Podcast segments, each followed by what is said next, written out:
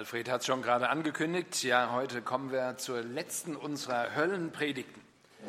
Allerdings muss ich zu Anfang etwas gestehen. Ja, beim Vorbereiten der Predigten überhaupt, da hat es mich innerlich erschüttert, wie, wie einfach es ist, so distanziert über die Hölle nachzudenken. Irgendwo beinahe wie so ein theoretisches Konzept, als, als ging es einem gar nicht wirklich was an. Doch die tragische Wahrheit ist, die Hölle gibt es ja. Menschen gehen tatsächlich verloren und wir müssen uns das wieder neu bewusst machen. Die Frage, wo verbringe ich meine Ewigkeit, das ist eigentlich die, die wichtigste Frage im Leben überhaupt. Was sind schon 70, 80 Jahre Lebenserwartung? Was sind schon ein paar Marshmallows jetzt im Vergleich zur Ewigkeit? Wie sehr wünsche ich mir, dass wir alle richtig neu getroffen werden von dieser Tatsache, einfach damit es uns gesunder wird, nachhaltig bewegt. Wisst ihr, Jesus hatte die, die Realität der Hölle ständig vor Augen gehabt. Es berührte ihn, wie schlimm es ist, wenn, wenn Menschen sich selbst richten, wenn Menschen jegliche Angebote von Liebe einfach mal so verachten oder lieber ihre eigenen Herren sein wollen, Gottes Gnade wieder und wieder und wieder und wieder ausschlagen. Und warum nur? Warum, warum tun sie es? Und wir haben, vielleicht erinnert ihr euch, eine der möglichen Antworten, kann man nachlesen, hat C.S. Lewis gegeben in seinem Buch die, die große Scheidung. Da lässt er die Hauptfigur ganz verwundert die Frage stellen, wie können sie die Hölle wählen? Und sein Lehrer antwortet es wie bei Milton, der sagt, die Entscheidung jeder einzelnen Seele kann in den Worten ausgedrückt werden, lieber herrschen in der Hölle, als dienen im Himmel. Wie verbogen das ist. Wie, wie kann das möglich sein? Hölle ist schrecklich eigentlich. Hölle ist schlimm. Eine, eine fürchterliche Perspektive für die restliche Existenz eines Menschen. Dabei ist Gottes einladende Hand der Gnade ständig ausgestreckt. 1. Timotheusbrief, ja, ihr habt es bestimmt schon gelesen, da sagt Paulus ganz deutlich, Gott will, dass alle Menschen gerettet werden und zur Erkenntnis der Wahrheit kommen. Schon im Alten Testament, da, da öffnet uns der Prophet Hesekiel die Augen für Gottes Herz. Da sagt Gott, ja, so wahr ich lebe, spricht Gott der Herr, ich habe kein Gefallen am Tode des Gottlosen, sondern daran, dass der Gottlose sich abwende von seinem Weg und lebe. So wendet euch ab von euren bösen Wegen. Kann man nachlesen, Ezekiel 33. Nein, es ist nicht so. Gott sitzt nicht auf seinem himmlischen Thron und reibt sich die Hände. Ha, da habe ich wieder eine Seele, die ich in die Hölle verdammen könnte. Gerade so, als ob du eine Stechmücke erschlägst und sagst, endlich habe ich dich. Nein, ganz im Gegenteil. Er hat alles getan. Alles, was überhaupt möglich ist, damit keiner keiner von uns verurteilt werden müsste, keiner am wahren Leben vorbeigeht, keiner von uns ewigen Tod und Pein und Qual selbst aushalten muss.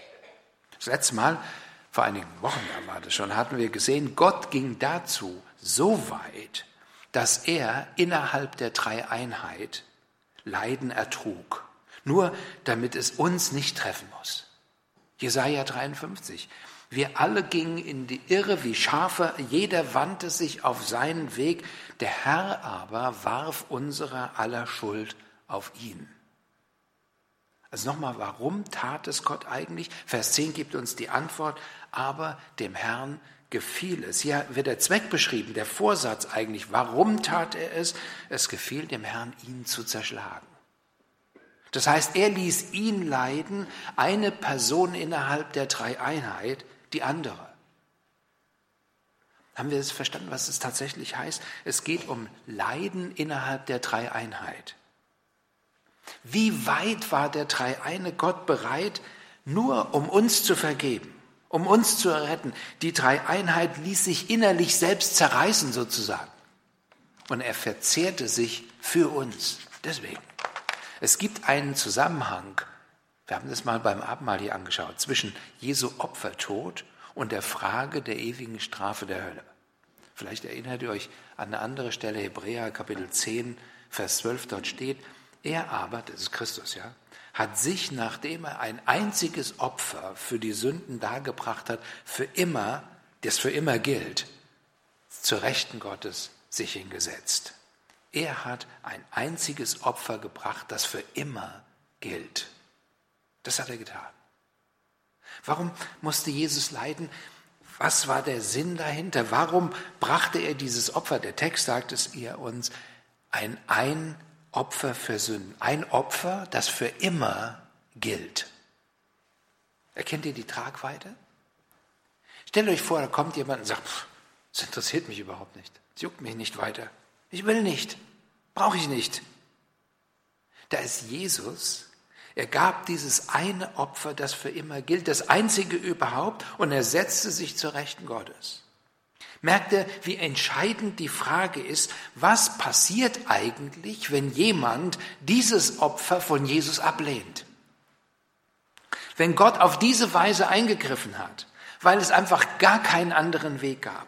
Und dass der einzige Weg ist, dass der Gerechte eben sein Leben gab für die Ungerechten, um uns für Gott zu Gott zu bringen. Wenn das der einzige Weg ist, dann ist die Frage, was geschieht mit denen, die weder Christus noch sein Opfer haben wollen?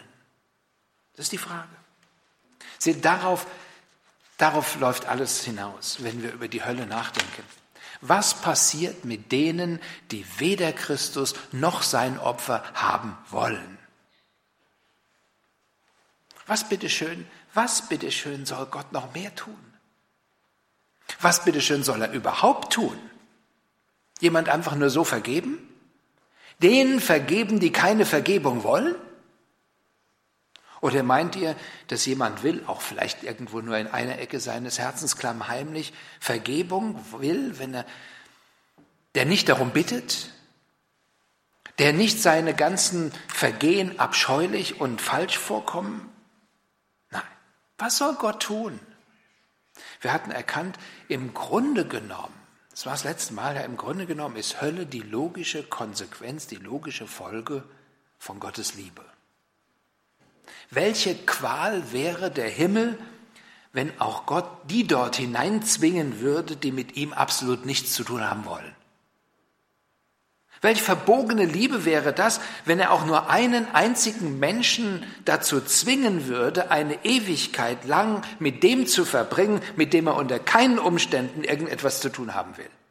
Nur damit er nicht in die Hölle kommt? Das waren so einige Überlegungen, die wir das letzte Mal herausgefunden haben. Und gegen Ende der Predigt, da haben wir noch zwei der vier Hauptströmungen äh, betrachtet und uns damit auseinandergesetzt, die einer wortwörtlichen Hölle irgendwo die Härte nehmen wollen ja, und sie wegerklären wollen. Und die eine Ansicht, dass die Hölle irgendwo ähm, war, dass die Hölle dem Wesen Gottes, insbesondere der Liebe Gottes, widersprechen würde. Wir haben es angeschaut, jemand kann sich die andere Predigt noch anhören. Die zweite Ansicht war, dass am Ende alle Menschen oder vielleicht sogar alle Geschöpfe inklusive Satan gerettet und mit Gott versöhnt würden. Mit diesen Gedanken haben wir uns auseinandergesetzt. Wer es verpasst hat, wen das weiter interessiert, ich glaube, die Predigt wurde aufgenommen und ihr könnt es einfach nochmal anhören. Mein Fahrplan für heute ist ein bisschen anders. Zuerst möchte ich die letzten beiden dieser vier Ansichten eingehen, die irgendwo eine wortwörtliche Hölle ablehnen. Also einmal diese Ansicht letzten Endes, ähm, am Ende werden nur die Guten eine Existenz bei Gott haben. Die anderen hören einfach auf zu existieren, ja, sie werden ausgelöscht. Und die letzte Ansicht ist, dass die Hölle so eine Art von Erziehungsmaßnahme Gottes gesehen wird, die schließlich so erfolgreich ist, dass auch der Letzte sagt, ja, jetzt möchte ich gerne mein Leben freiwillig Gott geben. Das Zweite, was ich mit euch tun möchte, ist, wir wollen kurz der Frage nachgehen, wenn unsere Entscheidung für Himmel und Hölle freiwillig ist und Gott uns wegen Freiwilligkeit nicht zwingt, wie macht er das? Wie schafft er das, dass jemand überhaupt sein Denken über Gott ändert und ihm die Herrschaft über sein Leben gibt? Ja? Und als drittes wollen wir nachdenken, wie sieht's denn tatsächlich in der Hölle aus? Und ich meine jetzt nicht irgendwie so mittelalterliche Bilder von irgendwelchen Dämonen mit, mit drei zinkigen Gabeln, die jemand in die Hölle schieben, in Feuer schieben oder so. Das meine ich nicht, sondern was sagt die Bibel darüber? Und dann wollen wir natürlich versuchen, pünktlich Lust zu machen. Mal sehen, ob das alles klappt.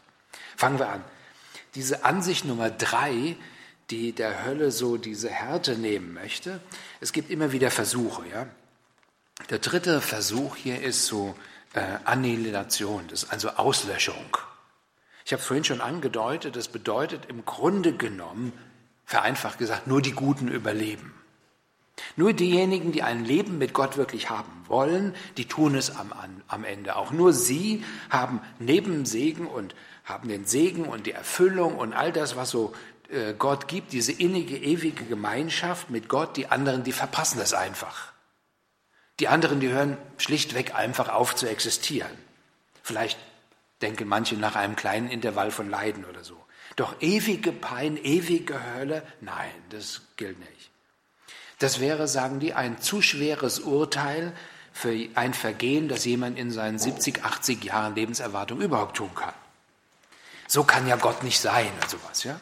Diese Ansicht, die kommt in den letzten Jahren, besonders hier in der westlichen Welt, immer mehr vor. Die wird sehr populär. Gibt es ganz viele Bücher äh, darüber. Und ihre Hauptargumentation, die baut sich auf Bibelstellen, ähm, in denen von Tod die Rede ist. Das ist so der Gedanke. Tod wird in einem absoluten Sinne gesehen. Tod ist Tod, ja. Also ein Wechsel von Existenz zur Nichtexistenz, ein, ein auflösendes Sein, so wird es beschrieben. Und das ist der Gedanke, das schließt also Leib und Seele mit ein. Was sollen wir dazu denken? Also gibt es nur einen Weg, damit umzugehen, das unvoreingenommen, die Bibel anzugucken und zu studieren. Was ist mit dem Begriff Tod in der Bibel gemeint? Wie gebraucht die Heilige Schrift selber diesen Begriff? Schauen wir uns ein paar Stellen an. Wenn ihr eine Bibel habt, schlag es ruhig mit auf. 1. Korinther 15, 36, dort geht es um die Auferstehung. 1. Korinther 15, ganze Kapitel, ja. Ich lese mal nach der NGÜ vor. Wer so redet, weiß nicht, was er sagt. Wenn du Getreide aussäst, muss die Saat doch auch zuerst sterben, ehe neues Leben daraus entsteht. Merkt ihr, hier wird was mit, das, was mit einem Samenkorn beschrieben wird, was mit einem Samenkorn passiert, als Bild für Tod und Auferstehung eines Gläubigen verwendet. Wie ist es denn, wenn ein Samenkorn ausgesät wird? Hört es dann auf zu existieren, bevor es Frucht bringt? Natürlich nicht, ja. Was da geschieht, ist, dass die äußere Hülle verrottet und genau das ist die Analogie zum Tod eines Menschen. Der lebendige Keim allerdings, die genetische Information und ein paar Mineralien und all das, ja, der stirbt nicht. Sonst gäbe es gar keine Ernte. Seht ihr, Tod nach dieser Darstellung, 1. Korinther 15, nach dieser Darstellung, die der Heilige Geist uns zeigt, ist keine Auslöschung. Einen ähnlichen Gedanken verwendet Jesus in Johannes 14, auch über Samenkorn. Ich sage euch, wenn das Weizenkorn nicht in die Erde fällt und stirbt, bleibt es ein einzelnes Korn. Wenn es aber stirbt, bringt es viel Frucht. Der Halm, die Ehre, all das andere ist nichts anderes als ein lebendiger Keim zur Vollendung gekommen. Und genauso beim Menschen. Der Leib stirbt, die äußere Hülle, die Seele aber lebt weiter. 1. Korinther 15 sagt deutlich, dass das Sichtbare vergeht, das Unsichtbare bleibt ewig. Und woher wissen wir, dass dieses Denken über Tod nicht einfach Wunschdenken ist? Eine Aussage von Jesus dazu, Matthäus 10, fürchtet euch nicht vor denen, die den Leib töten können. Die Seele aber können sie nicht töten. Fürchtet vielmehr den, der Leib und Seele dem Verderben in der Hölle preisgeben kann. Menschen können den, den, die Seele nicht töten. Gott dagegen könnte es, doch achtet mal ganz sorgfältig auf die Worte, die er hier äh, benutzt. Ja? Da steht, sagt Jesus, fürchtet nicht den, die den Leib töten können, aber nicht die Seele, fürchtet vielmehr den, der Leib und Seele dem Verderben in der Hölle preisgeben kann oder in der Hölle zerstören kann, je nachdem, was für eine Übersetzung. Wisst ihr, das ist ein himmelweiter Unterschied zwischen töten und preisgeben oder zerstören. Woher ich das weiß? Dasselbe griechische Wort Apolumi hier, das hier für preisgeben und Zerstörung benutzt wird, das steht in dem gleichen Kapitel ein paar Verse vorher, nämlich in Vers 6. Da sagt er, setzt euren Fuß nicht auf heidnisches Gebiet und betretet keine samaritische Stadt, sondern geht zu den, Apolumi, verlorenen Schafen des Volkes Israel. Die Frage ist, haben die verlorenen Schafe Israel aufgehört zu existieren? Nein. Sie waren weg von Gott, ja. Doch sie haben nicht aufgehört zu existieren. Genauso Markus Evangelium.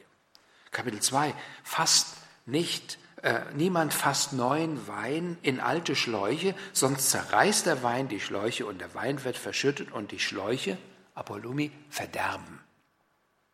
Hören Schläuche auf zu existieren dabei? Nein. Sie sind für ihren eigenen eigentlichen Bestimmungszweck unbrauchbar geworden. Sie sind zerstört. Sie sind zu nichts mehr Nütze, wenn man so will. Ja? Sie haben aber nicht aufgehört zu existieren. Wisst ihr, Hölle, ewige Zerstörung, das ist nicht ein Aufhören des Seins, das ist ein Aufhören von Wohlsein. Das ist ein Unterschied. Und Paulus beschreibt solche Menschen im zweiten Thessalonicher Brief. Sie werden mit ewigem Verderben bestraft. Sie sind für immer vom Herrn getrennt, von seiner Macht und Herrlichkeit ausgeschlossen. 2. Thessalonicher 1, Vers 9. Diese Stellen sollen mal reichen.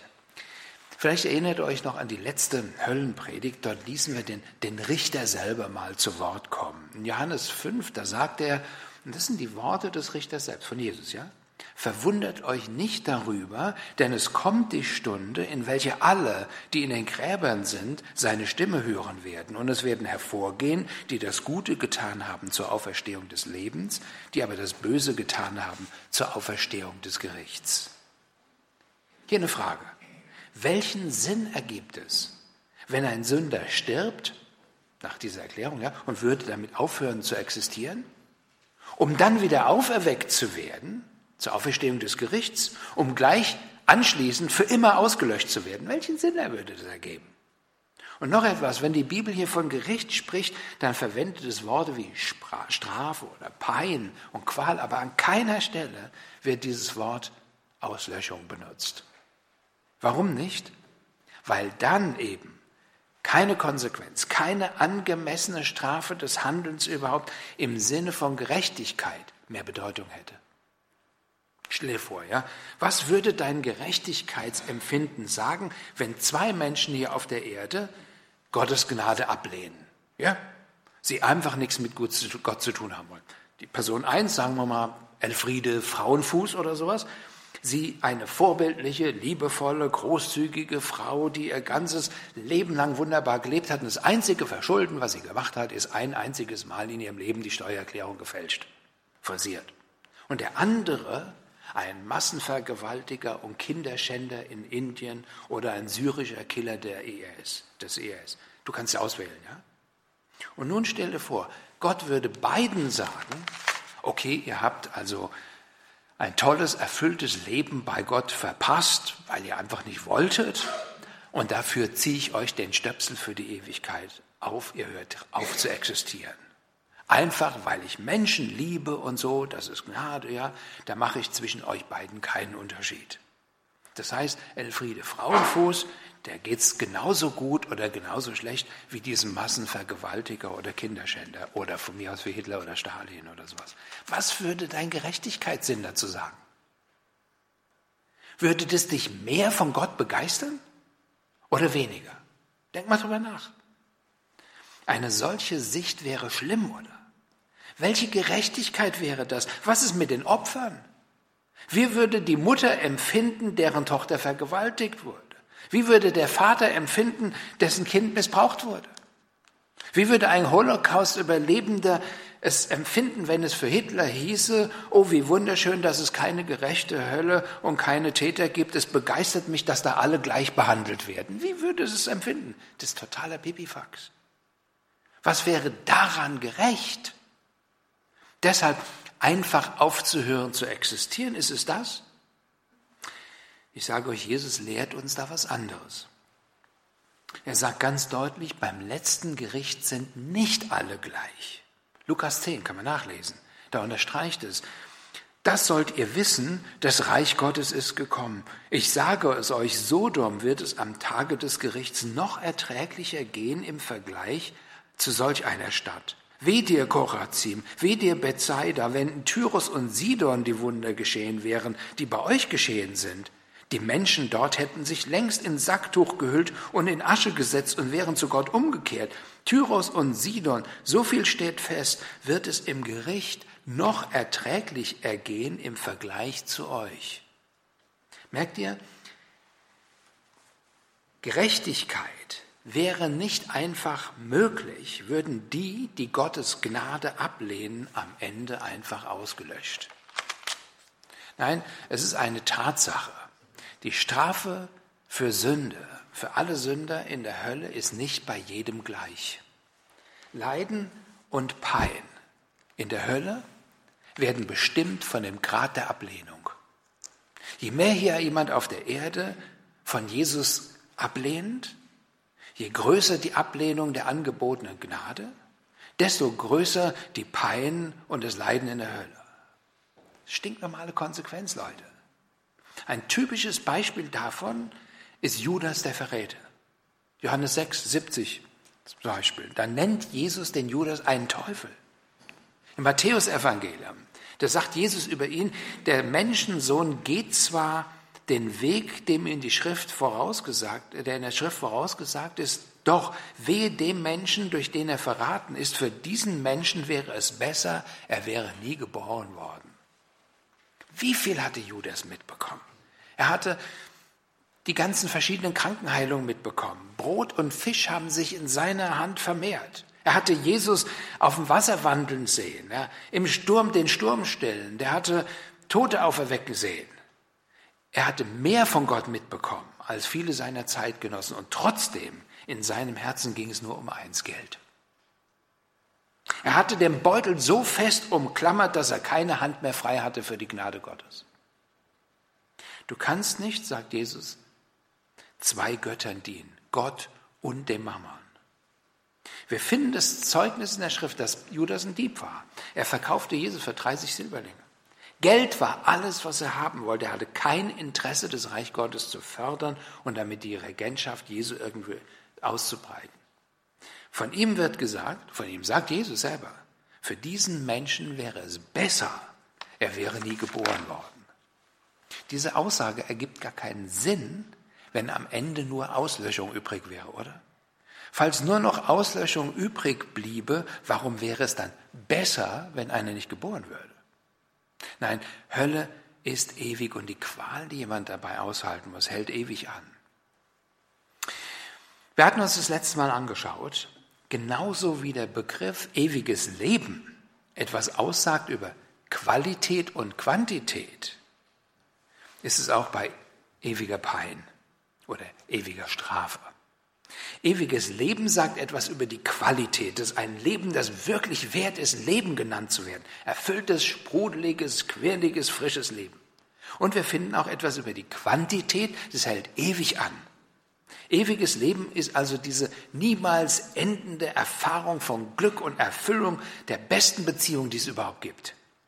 Ewige Pein und Strafe sagt ebenso was über die Qualität. Es ist die Abwesenheit von Erfüllung, Abwesenheit von Glück dieser besten Beziehung, die es gibt. Und wir finden etwas über die Quantität, sie hält auch ewig an. Hört nie auf. Wer ein Problem mit endlosem Leiden, mit, mit ewigen Verderben oder ewiger Hölle hat, der hat das ganze Ausmaß der Rebellion, die wir gegenüber Gott ausgemacht haben, nicht wirklich verstanden. Ich habe bemerkt, wie oft wir, wie oft denken wir immer nur bei der horizontalen Ebene über unsere Sünde nach. Wir sagen, Sünde ist nur dann schlimm, wenn ich einem anderen dabei schade. Doch solange ich dabei niemand wehtue, puh, dann kann ich machen, was ich will.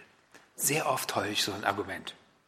Doch wisst ihr, viel bedeutsamer als diese horizontale Ebene von Sünde ist die vertikale Ebene von Sünde. Sünde betrifft primär unsere Beziehung zu Gott. Das ist immer so. Vergiss nicht, ja, die in unseren Augen kleinste Sünde ist einem unendlich heiligen Gott gegenüber unendlich groß. Mach dir nichts vor, ja, wenn du an einer Kette von zehn Gliedern über einem tödlichen Abgrund hängst, da macht es nichts aus, ob ein Kettenglied reißt oder fünf oder neun. Das kleinste Fehlverhalten unsererseits hat unendliche Folgen. Und das hat Jesus letzten Endes ans Kreuz gebracht. Das Interessante ist, wenn wir über Sünde nachdenken, im Kapitel 25, wo im Matthäus-Evangelium, wo es um das Richten zwischen Schafen und Böcken geht, da geht es nicht darum, was sie getan haben, sondern was sie unterlassen haben zu tun. Nein, Menschen, die Gott ablehnen, werden am Ende nicht einfach ausgelöscht. Sünde spielt eine Rolle. Sünde wird von Gott extrem ernst genommen, besonders wenn es um das geht, was wir unterlassen haben zu tun und nicht nur, was wir positiv schlecht gemacht haben. Die letzte Ansicht, die Leute so herbringen, warum eine Hölle so die Härte genommen wird. Das, die sagen, Hölle sei so was wie ein bisschen so Gottes Erziehungsmaßnahme. Und zwar eine Erziehungsmaßnahme, die am Ende so wirksam ist, dass auch der letzte Mensch, der letzte Rebell noch umkehrt und sich freiwillig für Gott entscheidet. Falls Menschen, die in ihrer ständigen Ablehnung gegenüber dem Retter Jesus Christi sterben, danach aber der Gerechtigkeit Gottes Genüge tun, indem sie die Konsequenzen und für ihr Fehlverhalten selbst ertragen, dann wäre Gnade gar nicht notwendig, oder? Das heißt, Jesus wäre umsonst gestorben. Oder, und das ist eine wichtige Frage, falls Erziehung alles gewesen wäre, was notwendig wäre, liebevolle Erziehung, ja, was brauchen dann Menschen, Hätte Gott in seiner Weisheit dann nicht einen besseren Weg gefunden als so eine schreckliche Sache wie die Hölle? Wenn Erziehung schon reichen würde? Immerhin sagt Jesus ja in Matthäus 4, 25, geht weg von mir, ihr seid verflucht, geht in das ewige Feuer, das für den Engel und seine Teufel bereitet ist. Ist es wirklich vorstellbar, dass er einen solchen Fluch hier, wir reden von ewigem Feuer, über einige ausschüttet, nur um sie eine vorübergehende Zeit zu züchtigen sozusagen und das als Vorbereitung für ewige Glückseligkeit. Ich finde das einen komischen Gedanke. Das ist gerade so, als wenn ich ein Mädchen 20 Jahre lang bei täglicher Schläge in einem feuchten, finsteren Loch am Hungertuch nagen lasse und dann sagen würde, oh, ich liebe dich ja so unglaublich, ich tue das nur, damit du in den nächsten Jahrzehnten als meine Prinzessin dein Leben genießt. Das ist Schrott, oder? Schräger Gedanke. Und noch etwas. In der Bibel heißt es, dass Gott nur seine Kinder erzüchtigt oder erzieht. Hebräer 12. Da lesen wir, gibt es einen Sohn, der von seinem Vater nicht mit strenger Hand erzogen wird? Mit allen seinen Kindern ist Gott auf diese Weise verfahren. Wenn er euch nicht erziehen würde, würde das heißen, dass ihr gar nicht seine rechtmäßigen Kinder seid. Diese Ansicht, dass Hölle nur Erziehungsmaßnahme ist, das würde bedeuten, dass Gott nur seine eigenen Kinder in die Hölle verdammt, die anderen gar nicht. Solche Gedanken, die sind ganz schön abschüssig, oder? Nein, Hölle gibt es. Hölle ist real und ist fürchterlich. Und Gott hat alles getan, damit keiner dorthin muss. Letzten Endes ist es nicht eine Frage von, dass Gott uns in die Hölle schickt. Nein. Ich möchte nochmal von C.S. Lewis aus einem anderen Buch zitieren, The Dark Tower. Da schreibt er, ein Mensch kann nicht in die Hölle mitgenommen oder hingeschickt werden. Die einzige Weise ist, dass du auf deinem eigenen Strom dorthin gelangst. Und wisst ihr, genau das ist es. Hölle ist das Ergebnis einer freiwilligen eigenen Entscheidung. Die Türklinke der Hölle sitzt innen. Deshalb hier noch eine Frage. Ja, was ist eigentlich, wenn Menschen einfach so von Natur aus Gott ausklammern, ihm den Rücken kehren wollen? Ja? Wie bewirkt Gott ohne Auslöschen des freien Willens, dass jemand sich freiwillig entschließt, einfach ihm zu folgen, um nicht in die Hölle zu kommen? Wenn Menschen Gott den Rücken kehren und im Grunde genommen nicht wollen, dass er regiert, dass er in allen Dingen das Sagen hat, was macht dann Gott? Wie, wie reagiert Gott? Lässt er sie einfach? Was tut er mit den Menschen so in, um uns herum? Was tut er, damit Menschen ihn lieben? Wie geht das? Wie packt Gott es an? Wisst ihr, das ist eine ganz grundlegende Frage. Denn wenn unser Bestimmungszweck der ist, Gott zu lieben und ihn zu verherrlichen und Liebe bei Definition was Freiwilliges ist, wie bewegt dann Gott einen Menschen, ihn zu lieben? Erzwungene Liebe, das ist ja sowas wie pff, speichelleckender Kadavergehorsam. Also wie macht es Gott? Römerbrief gibt uns eine Antwort. Dort schreibt der Apostel Paulus, Betrachtest du etwa Gottes große Güte und Nachsicht und Geduld als selbstverständlich? Begreifst du nicht, dass Gottes Güte dich zur Umkehr bringen will? Seht ihr, was uns bewegt, unsere Gedanken über Gott zu ändern und dann auch entsprechend zu handeln natürlich? Das, das ist erst echte Umkehr. Ist ein größeres Erkennen von Gottes Wesen. Da sieht also Gott, dass jemand ihn, dass er Gott nicht liebt, ja? Und was tut Gott? Er zeigt ihm etwas von seiner Güte, von seiner Treue, von seiner Liebe, von seiner Gerechtigkeit. Und er begegnet ihm in dieser unglaublichen Treue und irgendwo auf dieser Wegstrecke, wo Gott dieser Person mehr über sich selbst zeigt, da kommt es bei dem einen oder anderen zu einer Erleuchtung. Wow, Gott ist ja so, so habe ich das gar nicht gedacht, ja. Und je mehr er mir so begegnet, desto mehr möchte ich ihn lieben. Wisst ihr, einem anderen, dem reicht es vielleicht noch gar nicht. Und was macht dann Gott? Er zeigt ihm noch mehr. Und noch mehr. Und noch mehr. Und wenn, ihr, wenn du jemand bist, der Gott liebt, auch heute Morgen, dann ist es ganz genau das, dieser Weg. Ein mehr und mehr Erkennen von Gottes Wesen, wie Gott wirklich ist, von dem, wie Gott tatsächlich ist, das ist das, was uns bewegt. Es ist nichts anderes, das uns freiwillig Gott gehorsam sein lässt, als ein Erkennen, wie Gott wirklich ist. Wisst ihr, das heißt, Liebe motiviert zur Liebe. Und das ist sogar bei uns so. Warum tue ich Buße über Sünde, die ich begangen habe? Weil ich sehe, wie, Gott, wie gut Gott ist. Aber nun stellt euch vor, da ist ein Mensch, dem Gott ganz viele Dinge über sich gezeigt hat, wie wir es gerade gesehen haben.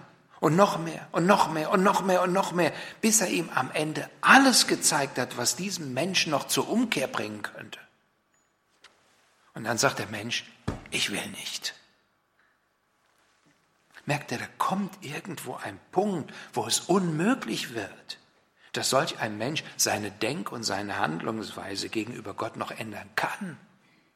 Er weiß alles, aber er will nicht. Solch ein Mensch der hat sich in seinem Zustand selber richtig eingemauert. Der ist in seinem gottlosen Zustand festzementiert. In seinem Buch Die große Scheidung, da schreibt C.S. Lewis, eine in die Hölle verdammte Seele ist ein beinahe nichts. Sie ist zusammengeschrumpft, eingekapselt in sich selbst. Gutes dröhnt unaufhörlich zu dem Verdammten wie tosende Schallwellen an die Ohren von Tauben. Doch sie vernehmen nichts. Ihre Fäuste sind geballt, ihre Zähne gefletscht, ihre Augen fest verschlossen. Zuerst wollen sie nicht, am Ende können sie nicht ihre Hände öffnen für die angebotenen Gaben, ihren Mund für die Nahrung, ihre Augen, um zu sehen.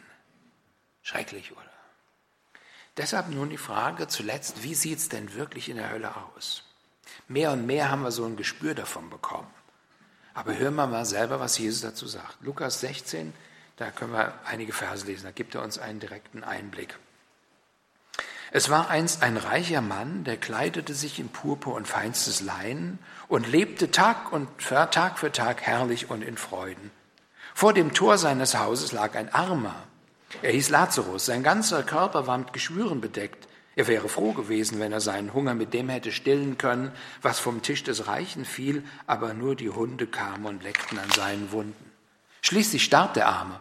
Er wurde von den Engeln zu Abraham getragen und durfte sich an dessen Seite setzen. Auch der Reiche starb und wurde begraben. Im Totenreich litt er große Qualen. Als er aufblickte, sah er weit in weiter Ferne Abraham und an dessen Seite Lazarus. Vater Abraham, rief er, hab Erbarmen mit mir und schick Lazarus hierher. Lass ihn seine Fingerspitze ins Wasser tauchen und damit meine Zunge kühlen. Ich leide furchtbar in dieser Flammenglut. Abraham erwiderte, mein Sohn, denk daran, dass du zu deinen Lebzeiten deinen Anteil an Gutem bekommen hast und dass du andererseits, dass andererseits Lazarus nur Schlechtes empfing. Jetzt wird er hier dafür getröstet, du aber hast, äh, du aber hast zu leiden. Außerdem liegt zwischen uns und euch ein tiefer Abgrund, so dass von hier niemand zu euch hinüber kann, selbst wenn er es wollte, und auch von euch dort drüben kann niemand zu uns gelangen. Dann, Vater, sagte der Reiche, schick Lazarus doch bitte zur Familie meines Vaters. Ich habe nämlich noch fünf Brüder. Er soll sie warnen, damit, ich nicht, damit sie nicht auch an diesen Ort der Qual kommen. Abraham entgegnete, sie haben Mose und die Propheten, und auf die sollen sie hören. Nein, Vater Abraham, erwandte der Reiche ein, es müsste einer von den Toten zu ihnen kommen, dann würden sie umkehren. Darauf sagte Abraham zu ihm, wenn sie nicht auf Mose und die Propheten hören, werden sie sich auch nicht überzeugen lassen, wenn einer von den Toten aufersteht. Wisst ihr, es gibt manche Menschen, die sagen, ach, diese Geschichte, die darfst du nicht wortwörtlich nehmen. Das ist nur ein Bild, ein Gleichnis. Und dann gibt es andere, die darauf reagieren, die sagen, das kann kein Gleichnis sein. Grund, in jedem einzelnen Gleichnis nennt Jesus den Namen von einem Betroffenen. Hier redet er nämlich von, ähm, äh, von Lazarus. Ja? Und ich muss sagen, stimmt ja. In keinem einzigen Gleichnis, das wir in der Bibel finden, erwähnt Jesus einen Namen. Wir finden Gleichnis vom verlorenen Sohn, ja. Ein Vater hatte zwei Söhne oder vom Gleichnis vom unbarmherzigen Knecht. Ein, ein Mann schuldete dem König eine gewaltige Summe und so weiter. Keine Namen. Doch ist es ein Entscheidender? Ich sage euch nein. Kennzeichen von einem Gleichnis ist, dass Jesus etwas nimmt, ein bekanntes Ereignis aus der Alltagswelt, als Beispiel für eine höhere geistliche Wirklichkeit. Ein Vater, der zwei Söhne hat, sowas gibt's. Ich bin so einer zum Beispiel. Ein Landstück, auf das Samen ausgesät wird, gibt's. Fällt manchmal auch was irgendwo auf den Boden und es passiert nichts. Ein Schafhirten, der sein verlorenes Schaf sucht, gibt's. Deshalb hier meine Frage. Falls dieser Bericht hier von Jesus ein Gleichnis sein sollte, dann ist dieses hier die niedrige Realität. Aber bitteschön, was soll das dann verdeutlichen? Falls es ein Gleichnis ist, ein Gleichnis dann von was? Nein, dieser Bericht ist kein Gleichnis. Es ist ein Bericht der wahren Wirklichkeit, was passiert, wenn ein Mensch stirbt. Lasst uns kurz untersuchen, was da passiert. Hier ist der Reiche und der Lazarus. Beide starben, physisch. Ja? Und nun konzentriert sich die ganze Geschichte auf das, was mit dem Reichen geschieht. Er hört nicht auf zu existieren. Er, seine Identität, seine Seele ist nach wie vor vorhanden. Wir finden ja auch, er konnte fühlen, er war in Qualen, Vers 23, er konnte denken und entscheiden. Er bat Abraham, aktiv zu werden. Ja. Vers 24 und 25 sagt Abraham, erinnere dich, dass du dein Gutes empfangen hast in deinem Leben und so weiter. Er konnte also noch nachdenken, er konnte wahrnehmen, er, er schlug seine Augen auf. Er konnte sich äußern, er rief und sprach, ja. Er hatte Moralempfinden gehabt, ja. Er bat um Erbarmen und Linderung zu seiner Pein. Und Jesus berichtet ebenso, dass hier eine befestigte Kluft war zwischen dem Bereich, wo er und Lazarus sich befindet und wo der Reiche sich befindet. Eine Kluft, die jeglichen Wechsel von der einen oder anderen Seite unmöglich macht. Ja? Er sagt hier, ähm, zwischen dem allen ist zwischen uns eine große Kluft festgelegt, damit die, welche von euch hier hinübergehen wollen, es nicht können, noch die, welche von uns dort hinüberkommen wollen. Merkt ihr, hier finden wir eine Person, die mit vollem Bewusstsein ihrer negativen Situation fixiert ist. Und so ein Zustand, der ist tragisch. Das Interessante ist, der Reiche stellt alle möglichen Fragen und sein Zustand ist qualvoll. Und er sehnt sich nach Linderung. Er denkt sogar an seine Brüder. Doch eine Frage, ihr könnt den Text mal nachlesen, eine Frage stellt er nicht. Wie komme ich hier wieder raus? Warum nicht? Die Antwort würde ihm nichts nützen. Warum? Er würde sie nicht wollen. Wer seine Entscheidung in geistlichen Dingen in diesem Leben hier getroffen hat, wird nachher nichts mehr ändern. Schicke doch Lazarus in das Haus meines Vaters, dass er ernsthaft sich um, mit meinen Brüdern redet, mit meinen fünf Brüdern, damit sie nicht auch noch an den Ort der Qual kommen. Und Abraham antwortet, sie haben Mose und die Propheten, mögen sie die hören. Nein, Abraham, sondern wenn jemand von den Toten zu ihnen redet, werden sie Buße tun. Und die Antwort kommt zurück, wenn sie Mose und die Propheten nicht hören, werden sie auch nicht überzeugt werden, wenn jemand aus den Toten aufersteht. Die Frage, und das ist eine sehr persönliche Frage für uns alle, heute Morgen ist, was wird dich überzeugen? Wie hörst du auf Gottes Wort? In der letzten Zeit haben wir jetzt einiges über Hölle gehört. Hier in Ergsheim habe ich das erste Mal überhaupt darüber gepredigt. Die Entscheidung liegt bei dir. Wie es in der Hölle aussieht?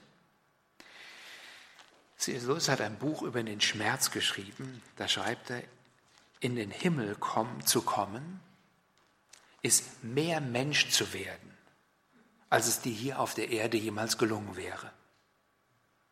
In die Hölle zu kommen, ist vom Menschsein selbst verbannt zu sein.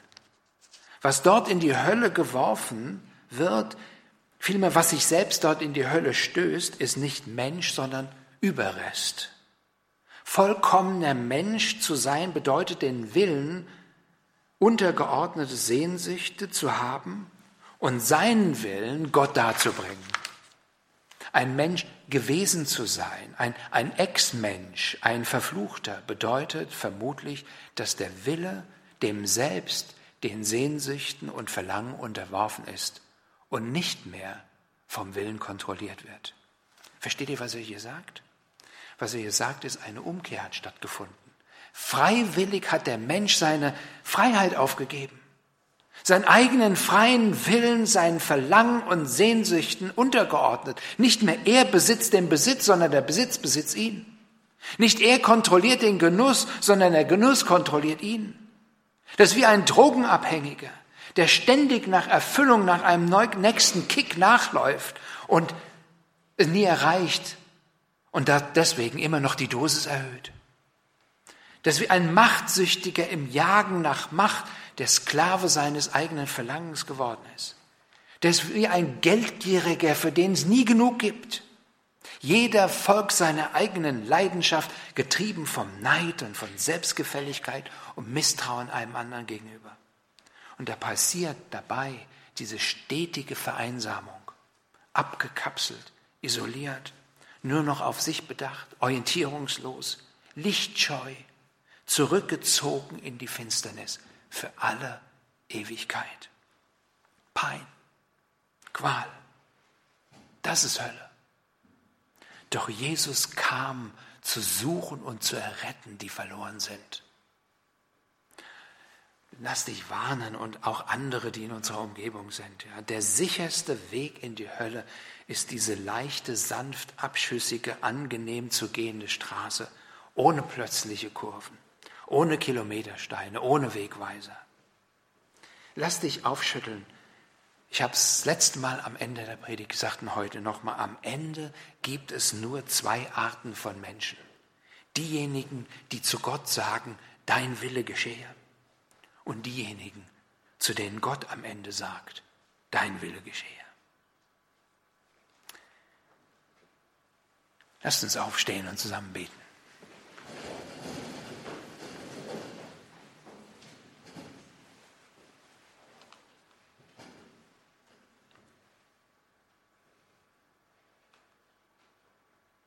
Herr, wir sehen aus deinem Wort,